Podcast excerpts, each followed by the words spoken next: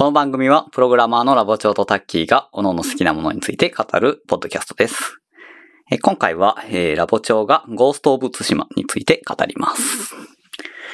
えっと、 Ghost of Tsushima なんですけど、まあ、名前ぐらいは知ってますよね。そうですね。今年発売なんでしたっけ、今年の7月17日に発売した、まだ出来たてほやほやのゲームです。はい。えっ、と、これ、まあ、簡単に説明しますと、まあえっ、と、開発は Sucker Punch Production というところで、私知らなかったんですけど、えっ、と、 inFAMOUS っていう、えーゲームですね、が有名なところで、今は、えっ、と、ソニーインタラクティブエンターテインメントの完全に子会社になっていへるところです。なので、結構海外のこのでっかいタイトルとしては珍しく PS4 オンリーのやつです。あ、そうなんですか PC 展開もしていないやつ。へえ。で、えっと、内容がですね、これ海外のメーカーなんですけど、舞台は日本で、えっ、と、現行ですね、1274年の、えっと、モンゴル軍が日本に侵攻してきた時の、が題材というかなり渋い 設定ですよね。なかなか現行を舞台にした物語ないですよね、日本には。ないですよね。よく知ってんなって思いましたけど。うんで、それが、これも知らなかったんですけど、1274年にモンゴル軍がまず最初に対馬に上陸して侵攻したんですってね。で、へえ。つ対馬、えっ、と、九州の西側にあるはいはいはい。島ですね。で、その後、えっ、と、五木、その右にある、右、東にあるところに行ってから、えー本土の方にっていう感じだったんですけど、えっ、と、本当にその1274年にモンゴル軍が、えー最初に侵攻したコモダの浜っていう、えっ、と、浜ですね、浜辺から物語は始まります。はい。で、えっ、と、主人公は、えっ、と、その対馬の、えっ、と、地頭ですね。えっ、と、まあ、政治のトップですね。はい地頭の、えっ、と、老いである、えー酒井仁という人です。はい。で、この人が、えっ、と、まあ、コモナの戦いで、えっ、と、まあ、みんなと一緒に戦うんだけど、まあ、ボロ負けしてしまって、えっ、と、ただ、えっ、と、酒井仁は生き延びてしまったの、しまったと生き延びたので、はい。えっ、と、まずはその地頭である志村が、えっ、と、えーモンゴル軍に囚われているので、まずはそれを助け出して、えー猛虎を、えー対馬から追い出そうっていう、あ、猛虎っていうのはモンゴル軍のことですね。猛虎を追い出そうという、えー話です。はい。で、ジャンルとしては、えーまあ、なんて言うんでしょうね。もう、こういうゲームのジャンルって最近もなんて言ったらいいか割と困るんですけど、一応ウィキペディアだとアクションアドベンチャーって書いてありました。あまあ、そうですね。ゼルダとか、ああいうのと似たような、ゼルダのブレスオブザワイルドみたいな感じで、えー歩いて戦って、まあ、レベルアップしてというような感じですね。あ、レベルアップあるんですね。まあ、多少あります。あと、まあ、うん武器集めたりとか、武器というか、うーん、そうですね。技を覚えていったりとか。うんでこれは完全にオープンワールドです。なので、えー進める順はある程度、えー自由になってるし、好きなとこに大体行けるっていう感じです。でこれがね、私別にチェックしてなかったんですよ。あ、そうなんですか？うん。あ、なんか、赤狼みたいなやつがまた出るな、みたいに思ってて。まあ、でも前も赤狼の紹介しましたからね。はい。まあ、赤狼が面白かったから、まあ、それでいいやと思ってたんですけど、なんかツイッターで見てると、やたら映像が綺麗なんですよね。あなんか、とにかく風景とかがすごい綺麗だし、なんか、海外メーカーなのにすごいやっぱその日本の風景みたいなのをすごく綺麗に描いているので、すごく、これは面白そうだなと思って買ってみました。で、やっぱりですね、まあ、まずですね、映像が素晴らしいんですよ。なんかね、コントラストがすごい高いんですね。なんかその影と光の、うんその太陽はすごく眩しいし、うんうんえっ、と、土の色とか草の色とかが、なんか他のゲームで描かれるよりも結構暗めなんですよね。光ってるところと暗い部分の差がすごい強いのがやっぱり印象的で、なんかちょっと映画っぽいというか最近の、そういう感じだし、で、なんでしょうね。まあ、フィクションはフィクションなんですよ。結構、まあ、こんな風景は本当はありえないなっていうようなところ、すごい高い崖とか、すごい広い平原に彼岸花が一面に咲いてるとか、なんだけど、まあ、ファンタジーではない感じ。ありえなくはないっていう感じで、そのバランスもすごい良かったですし、なんだろうね。なんかそんなに日本の風景って意識してなかったんだけど、なんか、森の、いや、西洋とは違う植生の森とか、うんうん。土の色とか、うんうんすすきの腹とか、あとは苔が蒸してるところとか、はいはいはいはいあ。とはまあ雪のシーンもあったりして、もうそういうとこが本当に綺麗で、なんか時々まあ馬で移動することが多いんだけど、馬で移動してて、時々、あ、この風景と思って立ち止まっちゃう。なかなかこういう体験はないと思って、最初は、最初はこのゲーム綺麗だなぐらいは思うことはあると思うんですけど、結構終盤、まあ50時間ぐらいでクリアしたんだけど、終盤の方まで結構、あ、ここ綺麗みたいな感じで思って、本当にすごかったですね。割とじゃあグラフィックも売りにしてるゲームだったそうだと思います。かなりグラフィックは売りにしてると思います。なんかそこはもともとその、なんだろう、パーティクルって言ってわかりますかね？細かいものが飛んでるような表現がすごい得意なとこらしくて、へえまあ本当に常になんか飛んでるんですよ。草とか、ホタルとかが。なんか森の中に行っても、なんかちょっと光の加減で埃みたいなのそうそうが上がってるよそううそうそうそう。なっていうのああいう感じのが、すごい入れてて、その割にはなんか、やたら軽くてすごいんだけど、本当に謎の技術なんだけど。それ PS4 がすごいんですかね。うんまあ、そのやっぱソニーの、えっ、と、子会社というか、まあ PS4 オンリーなので、結構その PS4 に特化した作りをしてるらしくて、だから実現できたみたいなことは、どっかのインタビューで言ってましたね。へえ。でですね、あの、これ HDR 対応なんですよ。あ HDR、ハイダイナミックレンジ。はいはいはいはい。なんで、すごく明るいものからすごく暗いものまで表現できる映像の対応のやつで、で、私 HDR ディスプレイ前に買ったんですけど、一回も HDR のコンテンツを見たことがないんですよ。で、今回これで HDR 対応だったんでやってみたら、もうこれがね、すごい良いんですよ。あ、そんな違うもんなんですか？全然違いますね。一回設定で HDR オフにしたら、なんか、あーんで、まあ凡庸とまではいかないけど、驚くほど綺麗っていう感じではなかったんだけど、もうその HDR オンにすると、もう本当にその、なんか、太陽のま、眩しさとかの、なんだろう、刀の金属のきらめきとか、あ綺麗だし、暗いところもちゃんと会長が見えて、表情とかも見えるしで、あこれはね、ちょっとね、ぜひ皆さん HDR ディスプレイと PS4 とゴースト・ツシマをね、セットで買ってっていうぐらい、素晴らしい出来でしたね。へえ。もう今後、今後こんなレベルになるんだという思うぐらい、ちょっと今までのやっぱゲームをやってて一番すごいなっていう感じをしました。それはちょっと見てみたいですねうんす。ごくいいでえ、す。もうなんか、もう本当にテレビが窓のようになってて、窓の外にその世界があるみたいな、そんな感じになる。なんかね、現実感とはまた別なんですよあ、。そうなんですか？やっぱコントラストが強いので、すごく作られた絵ではあるんだけど、なんだけど、うーん、ななんて言うんだろうね。でもやっぱあの眩しさはすごいね。太陽とかの眩しさがすごい、うんリアルっていうのでもないかもしれないけど、印象的な感じですね。まあ映画映画っを見るってぽいですね。いう感じですか。うんで、映画っぽいのって言えば、えっ、と、構図がすごい綺麗なんですよね。ほうほうほうなんか、うーん、なんだろう。まず、もう馬に乗って走ってる時とかも、主人公は真ん中よりちょっと左にいるんですよね。ちょっと左の斜めから撮ってるような感じで、要は風景が見えて、主人公たちも入ってるっていうような構図になってるのよね。うーん。え、斜め後ろからみたいそうですね。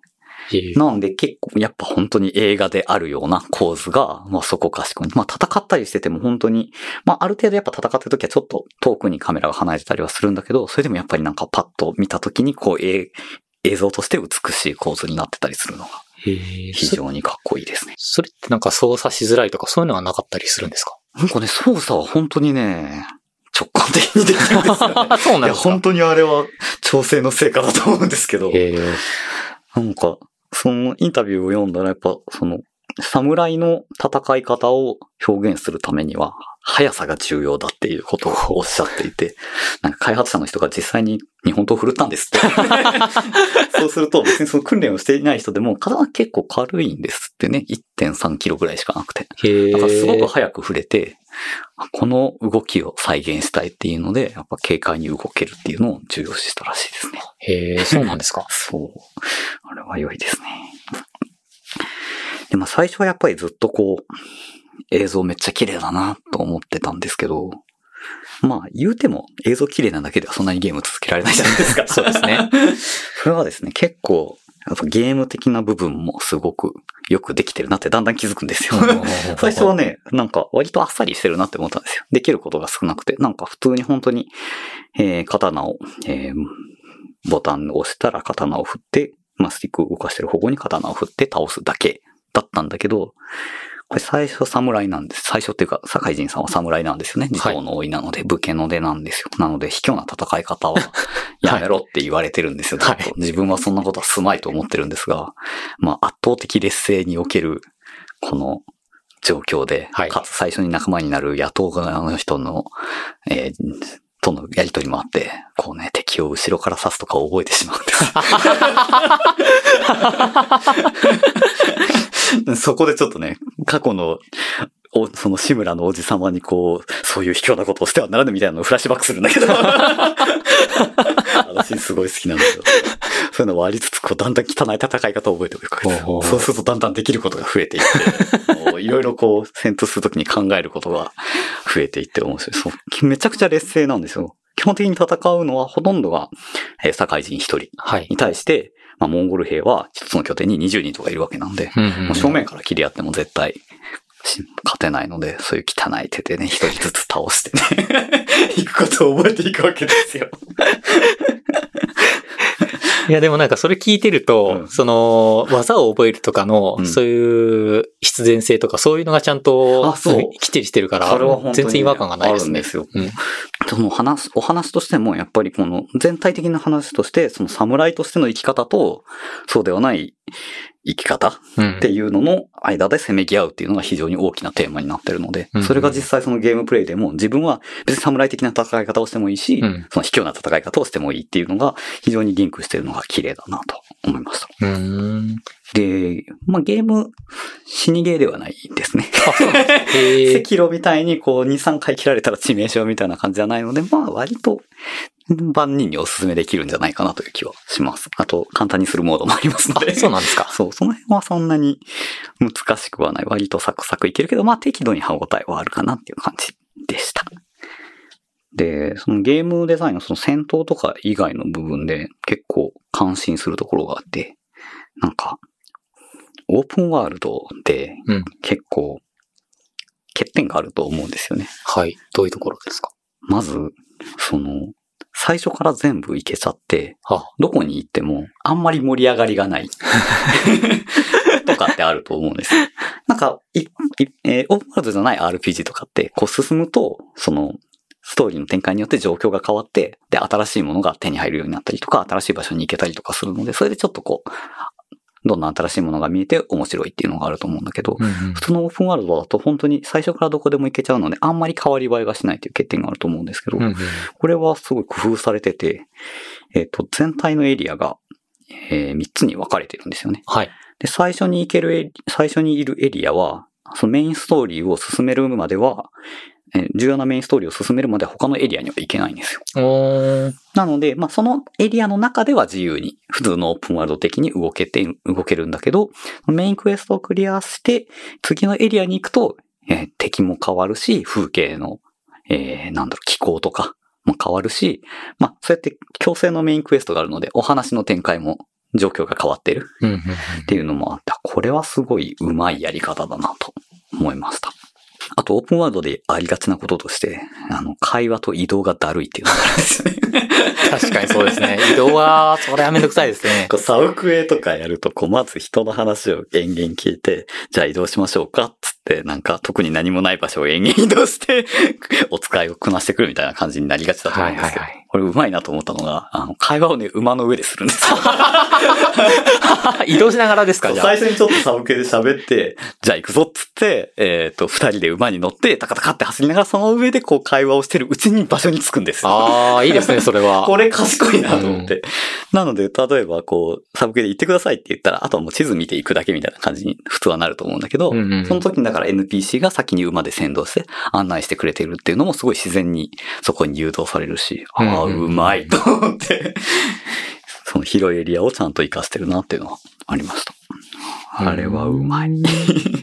確かにそういうのあんまり見ないの。自分があんまゲームやってないからっていうのもあるけど、あんまり見ない気がしますね。新しいと思います。多分やっぱオープンワールドもだいぶ一般的になってきて、だんだんその辺の問題点が整理されてきたんだなと思って。で、それと関連するのが、えっと、オープンワールドやっぱりどこかの目的地に行くっていうのがすごい多いんですよね。うんうんで、普通だと結構地図上でそれをチェックすると、えっと、一つは例えばミニマップが出て、はい。ミニマップを見ながら、えっ、と、目的地のマークの方向へ向かうか、もしくは画面上に、こ、ここですよっていうのが出て、何残り何百メートルみたいなのが出るとこが多いと思うんですけど、はい。ゴースト・オブ・ツシマはここも工夫してて、えっ、と、風が吹きます。目的地に向かう風が吹くんですね。あ、じゃあ、かも、風せもの方に向かえばいいとかってことですか？そうで、さ、なんか、まあそう、それはまあ、事前の情報として知ってて、まあでも言うてもこう、いかにもな風が吹くんでしょと思ってたら、うん。最初はいかにもな風が吹くんだけど、はいその後は、あの、すすきの折れてる方向。なんかさっき言ったそのパーティクルがなんか飛んでるやつの方向で風を感じれるんですよ。すごいなと思って。へえ。マジかと思って。いや、でもそれはすごいですね。絵作りもちゃんとこだわりながらも、ちゃんとユーザーを誘導できるようそう、に考ちゃんとね。無駄なパーティクルじゃないんですよ。あちゃんとゲームシステムに組み込まれたパーティクルで。で、それがあってすごくいいなと思ったのが、風景が見れるんですよね。ー確かに。このミニマップ、なんかすっごいめっちゃ映像綺麗なのになんか結局見てんのミニマップだなみたいになることが結構 いろんなゲームであるんですけど、はいはい。これは本当に風が吹いてる方向で、基本的にはもう画面の中心を注視してるから、うんうんすごく綺麗に風景が見れて、ものすごく良かったですね。あれはちょっと他のゲームを取り入れてほしいぐらい。ってことは、なんか、そういうの考えちゃうと、うんもっとなんなんかよく画面、モンハンとかだと、うん。HP のバーみたいなのがあったりすると思うんですけど、ああいうのとかもあるんですか？HP とかはありますね。結局、まあ、うん戦闘するときはあって、まあ、えっ、と、刀の閉まってる状態だと出ない。ああ、やっぱり移動中はほぼ何もないぼ感じですね。本当に何もないんじゃないかな。うん。ちょっと刀を抜いたりするとスッと出てきて、スッと消えるっていう感じですねで。も必要なところだけ出て必要じゃないとかちゃんと画面に集中できるようになそうってる。そうそう。へ全然その UI がうるさくない。え。へえよくできてますね。本当に。うんそれよくできてますね。本当に風のシステムはすごかったです。で、まあそんな感じで、まあ最初は映像めっちゃ綺麗だなと思って、次はまあゲームプレイ面白いなと思って、うん、でもまあ、終盤ぐらいになってくると、今度はね、物語にもう控えるんですよ、ね。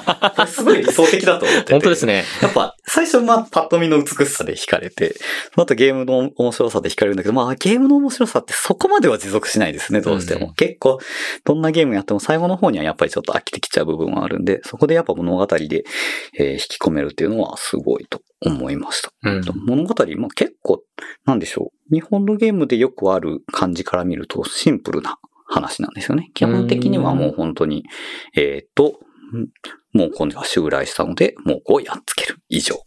基本シン なんか、この世界の真理が解き明かされる。そういう感じはのは全くないんで、理解はものすごくしやすいんだけど、うん、なんだろう、演出がすごい力が入ってるというか、クオリティが高くて、もう、脚本もそうだし、カメラワークとか、うんうん。あと俳優の演技とか、えーキャラクターの顔の演技とか、うんうん。この辺もものすごく丁寧に作られていて、まあ、王道といえば王道の話なんだけど、ものすごく引き込まれる内容でしたね。でもなんかちょっとね、時代劇というよりは海外ドラマ感があるんですよ そこはやっぱ海外作成だからですか劇の感じが。なんかメインクエストで起こる衝撃的なちょっと出来事とかも、ちょっとこれ海外ドラマっぽいなっていう感じはします。ちょっとウェットが効いたギャグみたいなのないですか？ギャグはあんまりない。そういうのはないですか？ジョークはあんまりない。ジョークはなかったですか？多少あるけどね。そう。あともなんか結構、うんまあ本当割と昔の時代劇を多分参考にして作られてると思うんだけど、まあそこでは、まああんまりないような、同性愛とかそういう内容が結構さらっと入ってきたりするのは、あ結構モダンだなって思ったりしましたね。へえ。あと、サブクエですね。サブクエ、まあいろいろあって、まあいわゆるお使い的なやつもあるんですけど、うんうんうんえーと仲間が何人かいて、その仲間との物語は結構しっかりしたストーリーラインがあるんですよね。うんうんうん最初はね、なんかね、めっちゃみんなね、癖があるんですよ。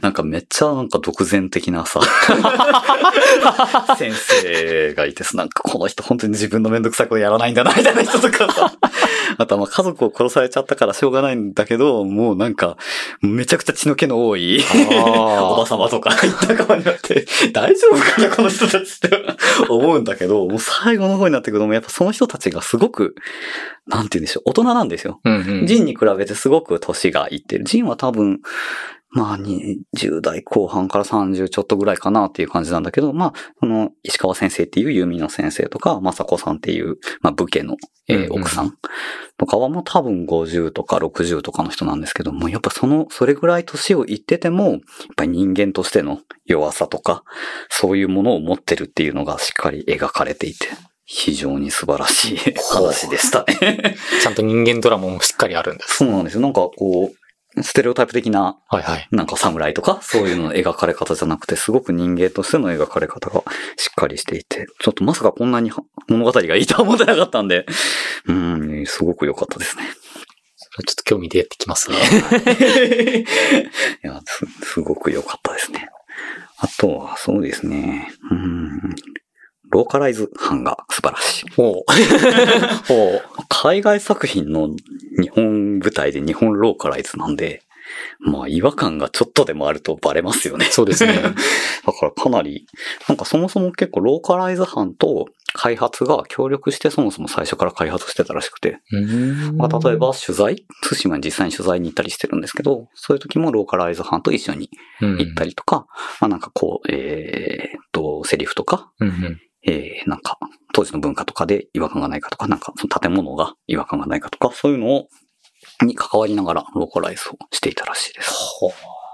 結構、なんかそのローカライズ班のコメントとかも見てて面白かったのは、キャラの漢字を決めたのはローカライズ班らしいです。名前は海外班が決めてる。堺人っていう名前は決めてるんだけど、それをどういう漢字で書くかまでは決めてないんですよ。ああ、なるほど。原作者は、原作者というか、その、アメリカのプロダクションは。はいそれをじゃあローカライズするときに、じゃあ、堺、堺人ってなったら、うん、堺だから、こう、なんか、対馬っていう、この日本とモンゴルの間の境をああ。守るっていう意味で、境っていう、教会の教っていう字 にしようとか。でまあ陣はま人をその、なんだろう、人弁に2の人なんだけど、まあそれはもううんぴったりすぎるのでそれにして。でも、この堺っていう字、一文字と人っていうだけだけど、漢字2文字になっちゃうとちょっとお坊さんの名前っぽく見えちゃうから、うんうん堺の意を井戸の意にして、うんうんうん堺っていう2文字の漢、えー名字にしようとか、そういうのを考えてやってたりとか、あとまあ他。の、えっ、と、志村とか石川とか、その辺の名前は、えっ、となんか、もともと黒沢明の映画に出ている、えっと、俳優さんの名前から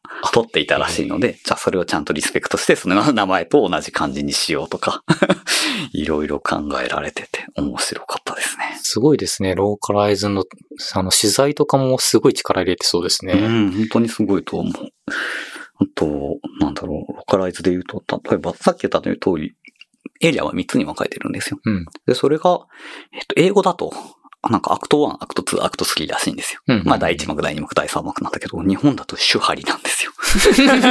守の段、破の段、離の段になってて、しかもね、話がね、ちょっと守破離な感じなんですよ。いやー、すごいローカライズだな、と思って、完璧すぎるみたいな。いやー、やっぱ日本舞台っていうことで、そういうちゃんとローカライズ、日本のローカライズ班とやってるっていうのはすごいですね。そう。あと、あれだね、琵琶法師。ビア法師。琵琶法師がいるんですよ。はい。琵琶法師が各地にいて、こう、物語を語るわけです。うん。で、それに従っていくと、こう、特殊な防具がもらえたりとかするんだけど、うんうんそれの語りが、まあ、琵琶法師本来は多分歌うんだけど、うんどっちかというと語りみたいな感じで言ってくれるんだけど、もうそれもね、古語なんですよ。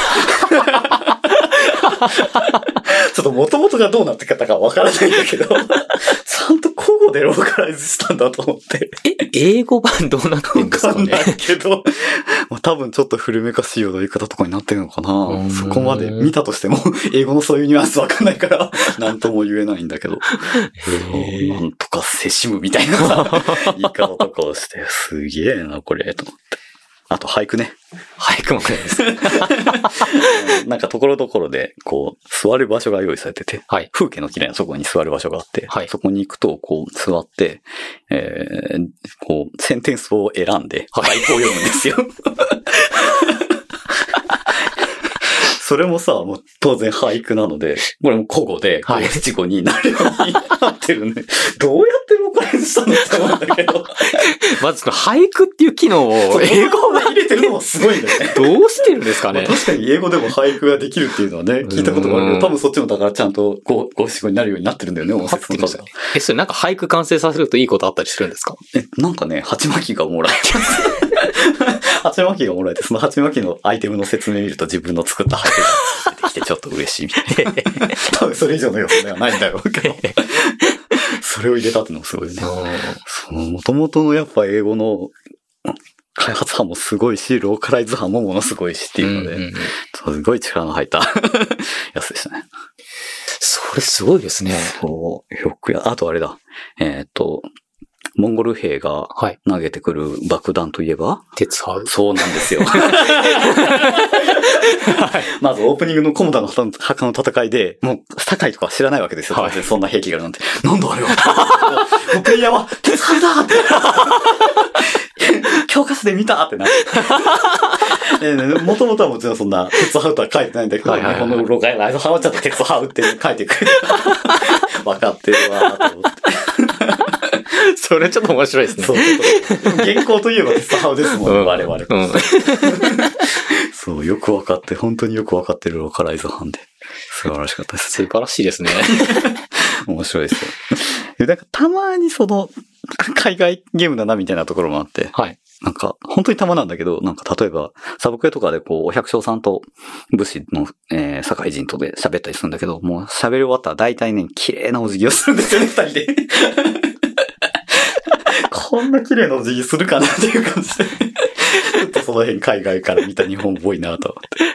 どうなんですかね昔もお侍様に向けてはちゃんと礼儀を払うとかってあったんですかあるかもねしれないけど、なんかこう時代劇とかだと、お百姓さんはやっぱり、ちょっと、なんだろう、腰が、うんうんうん。腰を下げて、あんまり綺麗じゃないお辞儀をすることがあ多いと思なかピうんんです。シッとしてってことですか？ピシッとして あ、なるほど。二人でピシッとしてて。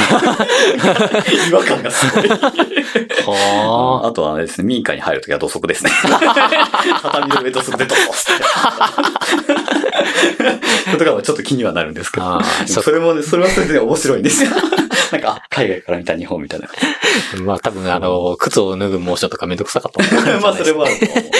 まあ、めんどくさいというよりは多分、そのゲーム上のテンポが悪くなるっていう判断の方が大きいとは思います。基本的には、なんか、戦闘中の掛け声とか、うんうん。もう多分日本語をほとんど日本人が吹き替え、吹き替えてるっていうか、ボイス入れてると思うんだけど、なんか一個だけね、なんか弓を相手が撃てるときに、避けろって言うんですけど、はいなんかそこだけ避けろってなんかね、やけにね、なまってて、なんでここだけって思うんだけど。あそういうところもちょっと面白いですね。あ、そう、それで言えばね、あの、モンゴル兵がね、ど、おそらくずっとモンゴル語で喋ってる。おーすごいなすごいって。なんか言ってるん全然わかんない。え、字幕も出ないんですか？あ字幕は、えっ、と、イベントシーンだったら出ます。戦闘中は出ないから何言ってるかわかんない人が切りかかってくるんで怖いです。でもなんか、ちゃんとしてますよね。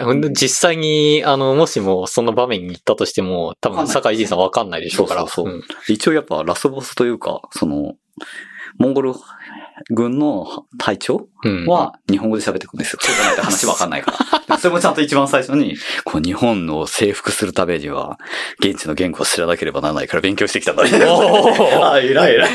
すごいなそう、ちゃんとそこまで設定されてて。いいですね。えーそこまでちゃんとしてるの？え、最終的な結末的にはなんか、日本の史実だと、うん。なんか神風が吹いて、うん。なんか結局帰ってっちゃったみたいなことになってますけど、うん。まあそれに準じた感じになりそうなんですが、ちょっと、まあ、ネタバレになっちゃいますけど。ああ、ネタバレになっちゃうんで何も言えないかな。まあそこまで史実に、えー忠実ではないとは思います。一応その隊長の名前は、なんか、えっ、と、コトゥンハーンって言うんですけど、はい。まあ、チンギスハーンの親戚っていう設定のコトゥゥンハーンなんだけど、なんかウィキペディアで見たら、えっ、と、その時の隊長の名前がコドゥンって書いてあったんでまあ、名前ぐらいはもしかしたら合わせてるかなっていう感じですかね。まあそこはちゃんとやってみて、うん。結末を確かめてくださいって感じですか。そうです。まあ別に衝撃的なやつはそういうわけではないとは思う。まあ話自体シンプルって言ってましたよねシンプルで。すからね。うんうんうんそうそうそう。感じですかね。なんか自分がネット記事見たときうに、ん。のこれす、これすごいというか、うんこんな機能あるんだっていうのが、うん。なんか黒沢モードみたいなのがあるみたいなこと聞いたんですけど、そうもうあります。なんか白黒そう、で、白黒になるやつ。それは試してみましたか？一回最初試しましたね。はいはいいい感じですね、あれは。なんか本当は最初は白黒モードっていう名前らしいんだけど、はいはいはいだったんだけど、スタッフの間では黒沢モードって言って、なんか一応どっかに許可をと聞きに行ったら黒沢モードって使っていいよって言われて、黒沢モードになったらしい。なんか黒沢明映画をすごく参考にしていたらしくて、うんうんうんなんかね、音楽も、なんか昔の、本当に昔の時代劇っぽい雰囲気なんですよ。なんていうか言いづらいんだけど、オーケストラで和太鼓とか、えー、忍べとかが入ってるっていうような感じの。忍べとかあるんですか？あのードラマの時代劇じゃない。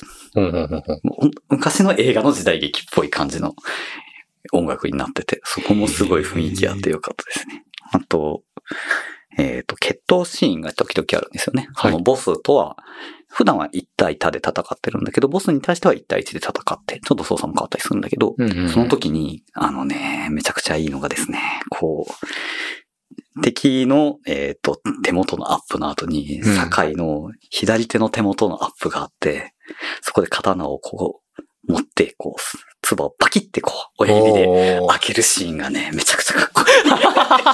本当に時代劇見てんなって。あれで戦いが始まるのがね、かなり熱いです。へえ。そういうムービーシーンもちゃんとかっこいいんですね。そう。なんか、一騎打ちするときとかも、あ、一騎打ちって、えっ、と、敵集団でいるときは、えー近づくと、敵に気づかれずに近づくと、こっちから一騎打ちを仕掛けることができて、まあその場合はこう、なんだろう、タイミングよくボタンを押すと一発で敵を倒せるとかだったりするんだけど、なんかそのシーンもちょっと、ちょっとドーンとかなって、近寄って、こう見合うところとかがあって、なんかその開発者の人も、実際このゲームとして必要でないシーンを入れる必要があるのかっていうのは悩んだらしいんだけど、うんうんうん。実際見てみるとやっぱその部分ですごく緊張感が高まる。うんうんうん。プレイヤー側の緊張感が高まるっていう効果がすごく出てて、本当によくできてるなっていう感じですね。開発期間どれぐらいかかったんですかね？なんかね、6年ぐらいやってた。結構長いよね。?6 年あんだけ綿密な取材やってたらかかるよねとは思うけど。すごいな。そう。で、発売の前年に赤狼が出てるんですよ。はいはいはいはい。インタビュー見てたら、その赤狼1年前に発売されてちょっとドキッとしたんじゃないですかみたいなこと言ったら、まあドキッとしたんだけど、結局最終的にはみんなハマってましたね。ですよね。どっちも好きだろうなって感じだし。まあ結局世界観も違うし、ゲーム性もかなり違うので、まあ、同じ時代劇ゲーム仲間として やって、あの、いい感じだなっていうことを言ってましたね。確かに赤狼をちょうど1年かけて終わって、また新しいのが出てきたっていうまさかこんなに2ら。回も時代劇もやると思いましたね。いやー面白いですね。あと、えーこの間のアップデートでオンラインモードが追加されたので、一応それもちょっとお出てきますかね。オンラインモードが、えーっと、うんなんて言うんでしょうね。オンラインモードは全然話が違うんですよ。対馬の表の戦いとは別に裏で、こんな戦いが繰り広げられましたっていうのを、えっ、と、語り部が語るんですけど、はい。語り部なのでめっちゃ脚色してるんですよ。っていう話を体験するっていう体でやってて、あのね、まずね、猛虎がね、完全にね、クリーチャーです。あ音量とか呼び出してる、その説明面白いなと思ってなんだそれ。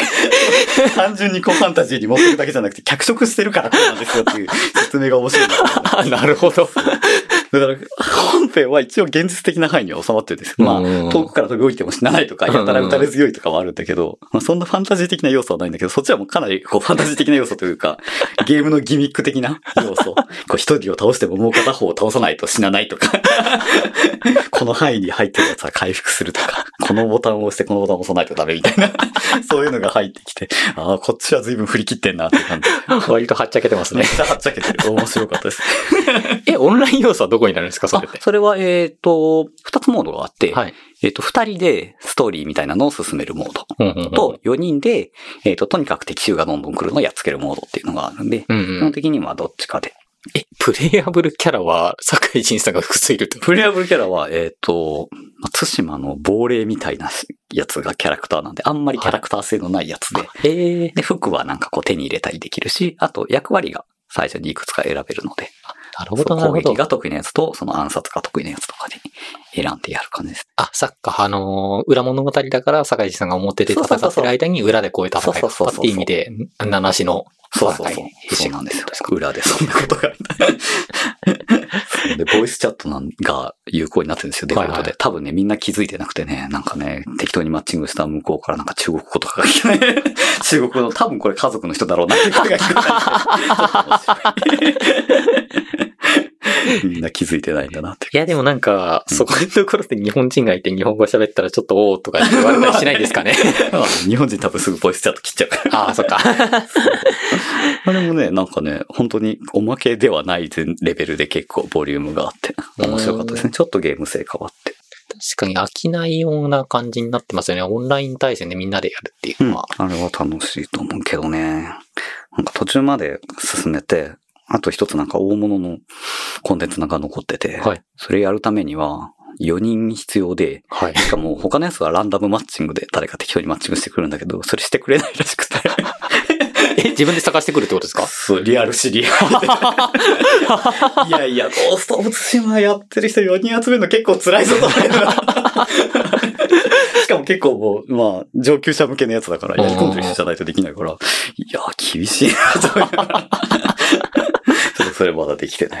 へー。面こんな感じです。白いですね。面白いですなんか、他になんかネット記事でよ。うん。動物が可愛いみたいなことを聞いたんですけど。あのですね、動物といえば、まあ、馬と狐なんですけど、はいうんうんまず馬ですね。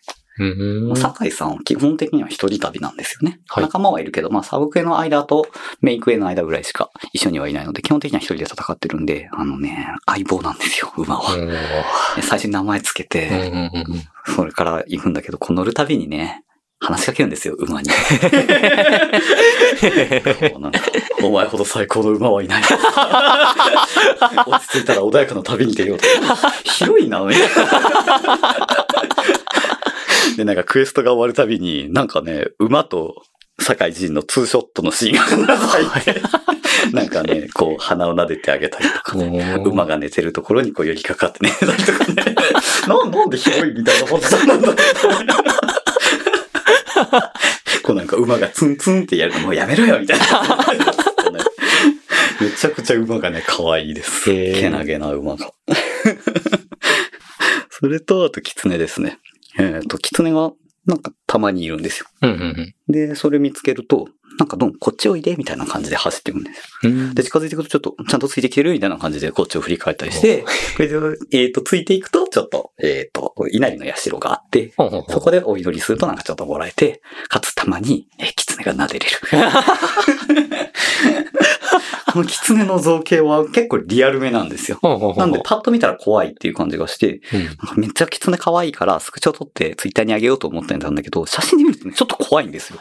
なんだけど動いてるとめっちゃ可愛くて、ここれはやっぱ本物の動物的な可愛さだよなと思って。すごく良かったですね。もう狐だけと戯れる DLC が欲しいと思います。そのうち出してくれるんじゃないですかね。いいな津島狐村作ってほしい。へえ。あ、あと風呂ね。お風呂？温泉があります、その辺に。実際の対馬にもあるんですかね？実際の津島とはだいぶ違うと思います。あの、つ実際ではない風景はたくさん広がっております。温泉あるかもしれないですけどね、島だから。まあ割と誇張は入ってるでしょうね。そうすごいところに神社が時々あるんですけど、もうはいなんか断崖絶壁の上ばっかりですからね。ここはお祈りできないだろうっていう。ゴースト・オブ・ツシマをプレイしたこう外国人の人が日本に来て、あ、じゃあ神社お参り行こうかって言ったら多分嫌がると思 います。え、あそこ登んのみたいな。崖でしょみたいな。なっちゃうと思うので。その辺は誇張が入っております。ん。シーツの対馬って割となんか日本から離れてましかなり遠いよね。九州からもかなり遠くて、本当に韓国とかと近いぐらいの感じじゃないかな。え、実際にそれぐらいの時にもう住んでたは住んでたんですよね、日本人。どうなんですか？あ、もちろん。だって、対馬でその日本の軍隊が戦ってっていう記録がだって現行の時にあるわけだから。なんか藩があるんで。ですのかなちょっとそこまで詳しくはないけど。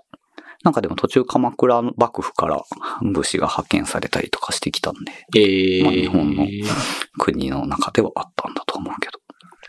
そうなんか前、通島ってどこやねんって調べたら、うん割となんか離れてるなっていうのを見つけて、しかもちっちゃ。オープンワールドにちょうどいいサイズ。うん本当ですね。実際の場所とは違うだろそう最初佐渡島ぐらいのもんかなみたいなこと思ってたらそうそう、そうそう。あそんなとこなんだと思って。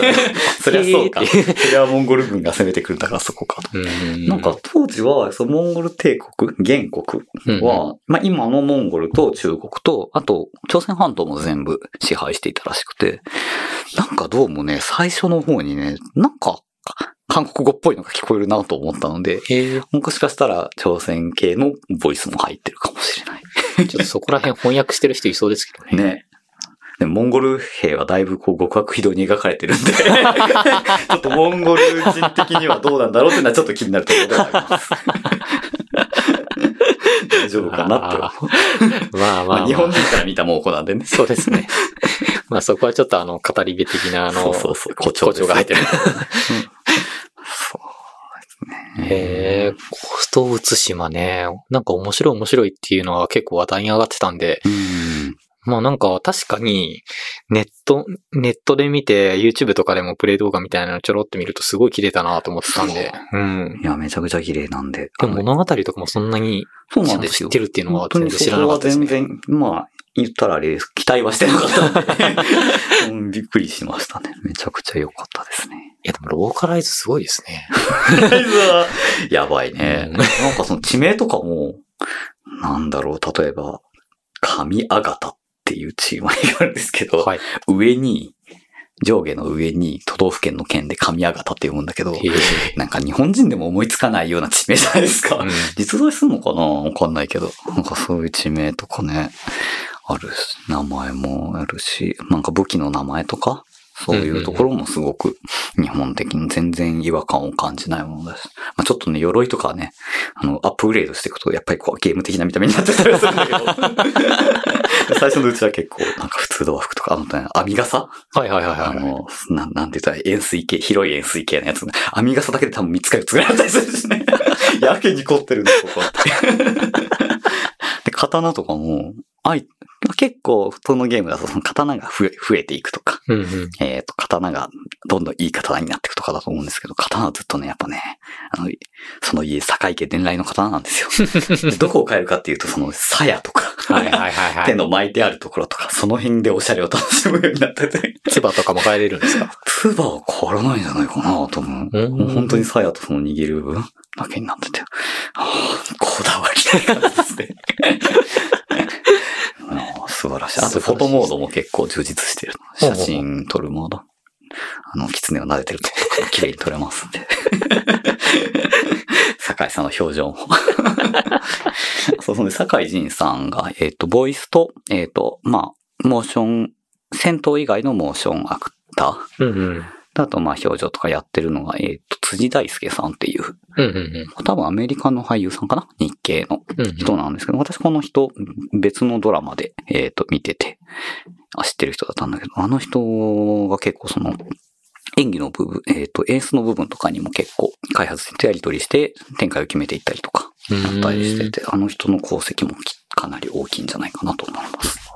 演技が素晴らしいや、でも、そんなん作ってもらって、プレイできるっていうのはすごいですね。い。ね。面白い。